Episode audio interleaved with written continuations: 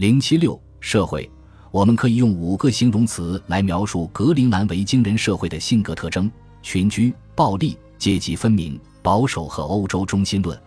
这几点特征都源于古代冰岛和挪威社会，到了格陵兰后表现得更加极端。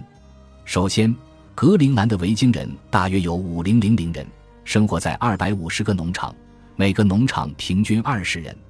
整个社会主要由十四个教堂以社区形式管理，平均每个教堂下辖二十个农场。格陵兰的维京社会群居性很强，一个人不可能独自生存下去。一方面，无论是春季捕猎海豹，夏季北上狩猎，夏末割草晒干，还是秋季猎鹿和建造房屋，都需要同一个农场和社区的居民齐心协力，共同合作。单靠个人很难或者不可能完成。从另一方面来看，合作对于农场，尤其是社区间的经济整合非常必要，因为在格陵兰，每个地方生产的东西各有不同，所以必须互通有无。我在上文提到过，把在峡湾外捕捉到的海豹运送到峡湾内，在高地猎杀到的驯鹿肉运送到低地，或者富裕的农场将牲畜转给那些在严寒的冬季受灾的贫困农场。就像加达农场饲养的一百六十头牛，远远超过当地所需。格陵兰最昂贵的出口商品海象牙，就是西部的居民北上狩猎的来后，由东西部的居民共同完成费时费力的加工工序。最后再出口海外，归属于一个农场不仅意味着生存所需，也意味着社会身份。在东西部的居民点，每一块有用的土地都隶属于某一个农场或某一个社区，他们拥有土地资源的所有权，不仅包括牧场和干草，还有驯鹿、草皮、野莓，甚至是漂流木。因此，一个格陵兰人不会单枪匹马去打猎。在冰岛。如果你丢了农场或者被所属农场驱逐，你可以去小岛、废弃的牧场或是内陆高地再择地发展。但在格陵兰，如果离开原来农场，真的是无路可走。在这种严格控制的社会中，少数几个首领或富有的农场主因而能防止其他人图谋不轨、威胁自己的利益，同时也遏制了那些对首领们没什么好处的创新试验。西部的聚落由最富裕的桑德斯农场管理，他控制了峡湾的出入口；东部则由主教所在地加达农场控制，它也是东部最富裕的农场。这种社会结构能帮助我们更好地理解格陵兰维京社会的终极命运。维京人从冰岛和挪威带到格陵兰的不仅是合作制度，还有凶残的本性。证据可见相关记载：一千一百二十四年。挪威国王斯加德约萨法命令一个叫亚诺德的神父去格陵兰担任第一任主教。亚诺德因格陵兰民风残暴，不愿领命。对此，老谋深算的国王回复道：“你经历的越多，获得的能力和回报也就越大。”亚诺德最终应承下来的条件是，格陵兰最德高望重的首领的儿子埃以纳索卡生发誓保护他与教堂的财产，与敌人誓死征战。正如埃伊纳索卡生的传说所述，亚诺德到了格陵兰后，果然卷入腥风血雨中，双方屠杀不断。亚诺德为人处事小心翼翼，总算把性命保全下来，继续当他的主教。格陵兰主教典型的一周生活，埃以纳索卡生的传说：斯加德纳医生与他的十四个朋友外出打猎，发现有艘满载贵重货物的船只停靠在岸边，随后。他们在附近的小屋发现臭气熏天的船员尸体和活活饿死的船长阿比约。斯加德把船长和船员的尸体送到加达大教堂安葬，使他们的灵魂得以安息，把船就赐给亚诺德主教。对于船上的货物，他坚持谁发现谁拥有的原则，与朋友们一道将其瓜分。阿比约的侄子奥泽闻讯赶来，协同其他死者的亲戚一起去加达大教堂。他们告诉主教，他们才是这批货物的继承人，但主教回答道：“格陵兰法律规定谁发现谁拥有，因此货船和货物已归为死者举办弥撒的教堂所有。你们竟敢来索取货物，真是卑鄙无耻！”奥泽等人于是向格陵兰的议会提出诉讼，告亚诺德主教和他的朋友埃伊纳索卡生等人。结果法庭宣告奥泽败诉，奥泽等人不服，感到蒙受了奇耻大辱，于是他毁坏了斯加德的船，将甲板大卸一气。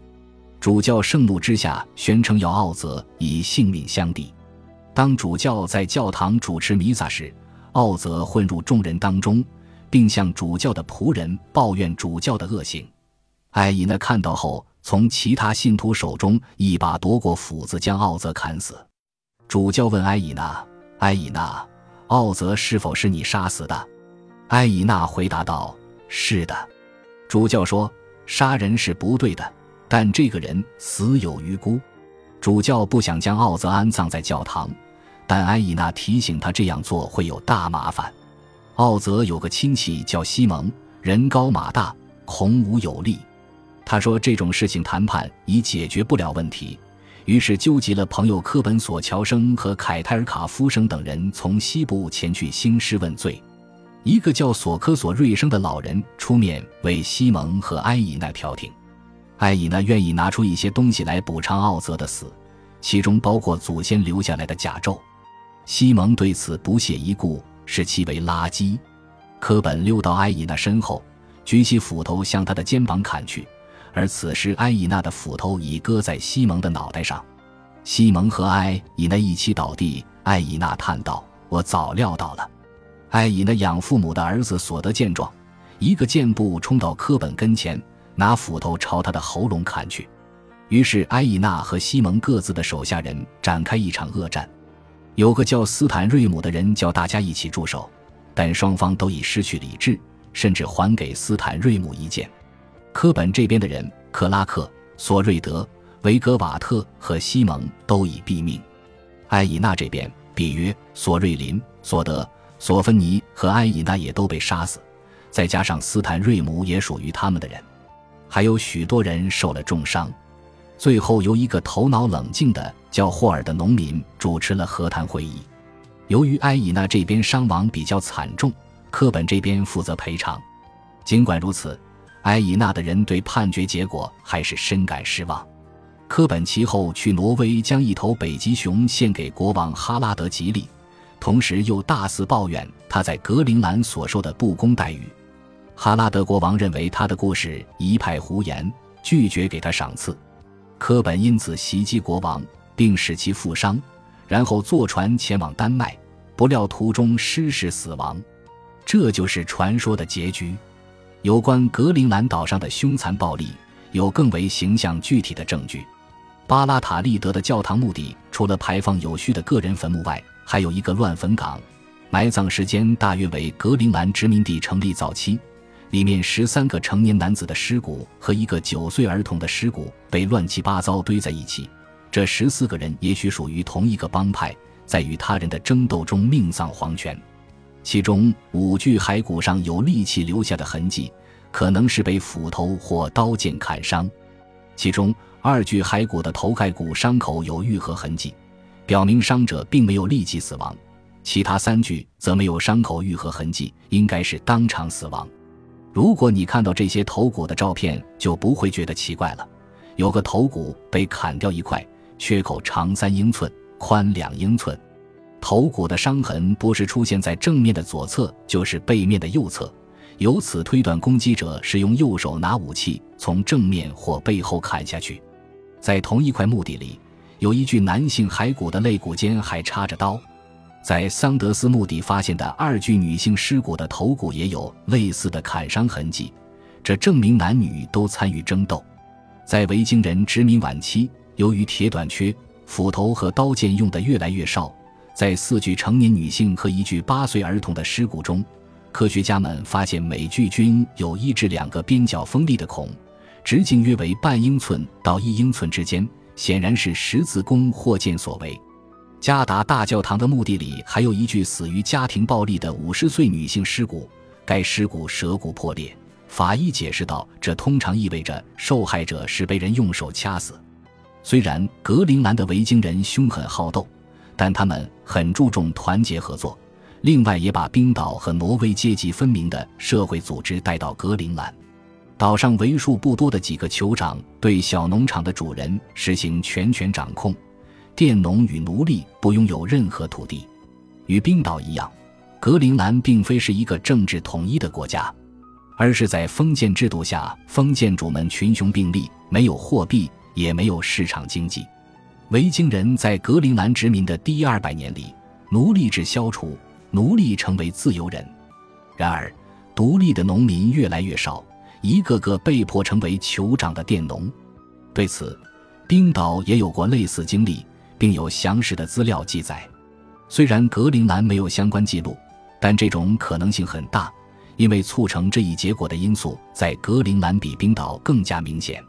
其中包括气候变化使得贫困的农民在灾年不得不向富有的农民借干草和牲畜，最终沦为别人的佃农。我们从今日格陵兰农场的遗址仍能看出阶级区别。与那些贫瘠的农场相比，地理位置绝佳的农场拥有大片丰美的牧地、牛舍、羊栏、谷仓、房屋、教堂和打铁铺都比穷农场来的大。这种阶级区别还能从垃圾堆遗址里看出来。埋在富裕农场垃圾堆遗址里的多为牛骨和鹿骨，而贫穷农场的大多是羊骨和海豹骨头。维京人在格陵兰建立的殖民地和冰岛的维京人社会一样的墨守成规，甚至比留在挪威的维京人有过之而无不及。几个世纪过去后，工具样式和雕刻风格几乎没有变化。格陵兰人在殖民地建立初期就放弃以捕鱼为生，在之后的四五百年里，他们没有重新考虑过这一行当。他们从不向因纽特人学习如何捕杀环斑海豹或鲸鱼的技术，即使当地盛产鱼类，也宁死不捕。格陵兰人保守态度背后的根本的原因，可能与我的冰岛朋友给冰岛总结的原因一样，即格陵兰人按照自己的经济模式在岛上生存了数百年。他们发现任何改变都可能弊大于利，因此采取墨守成规的态度。本集播放完毕，感谢您的收听，喜欢请订阅加关注，主页有更多精彩内容。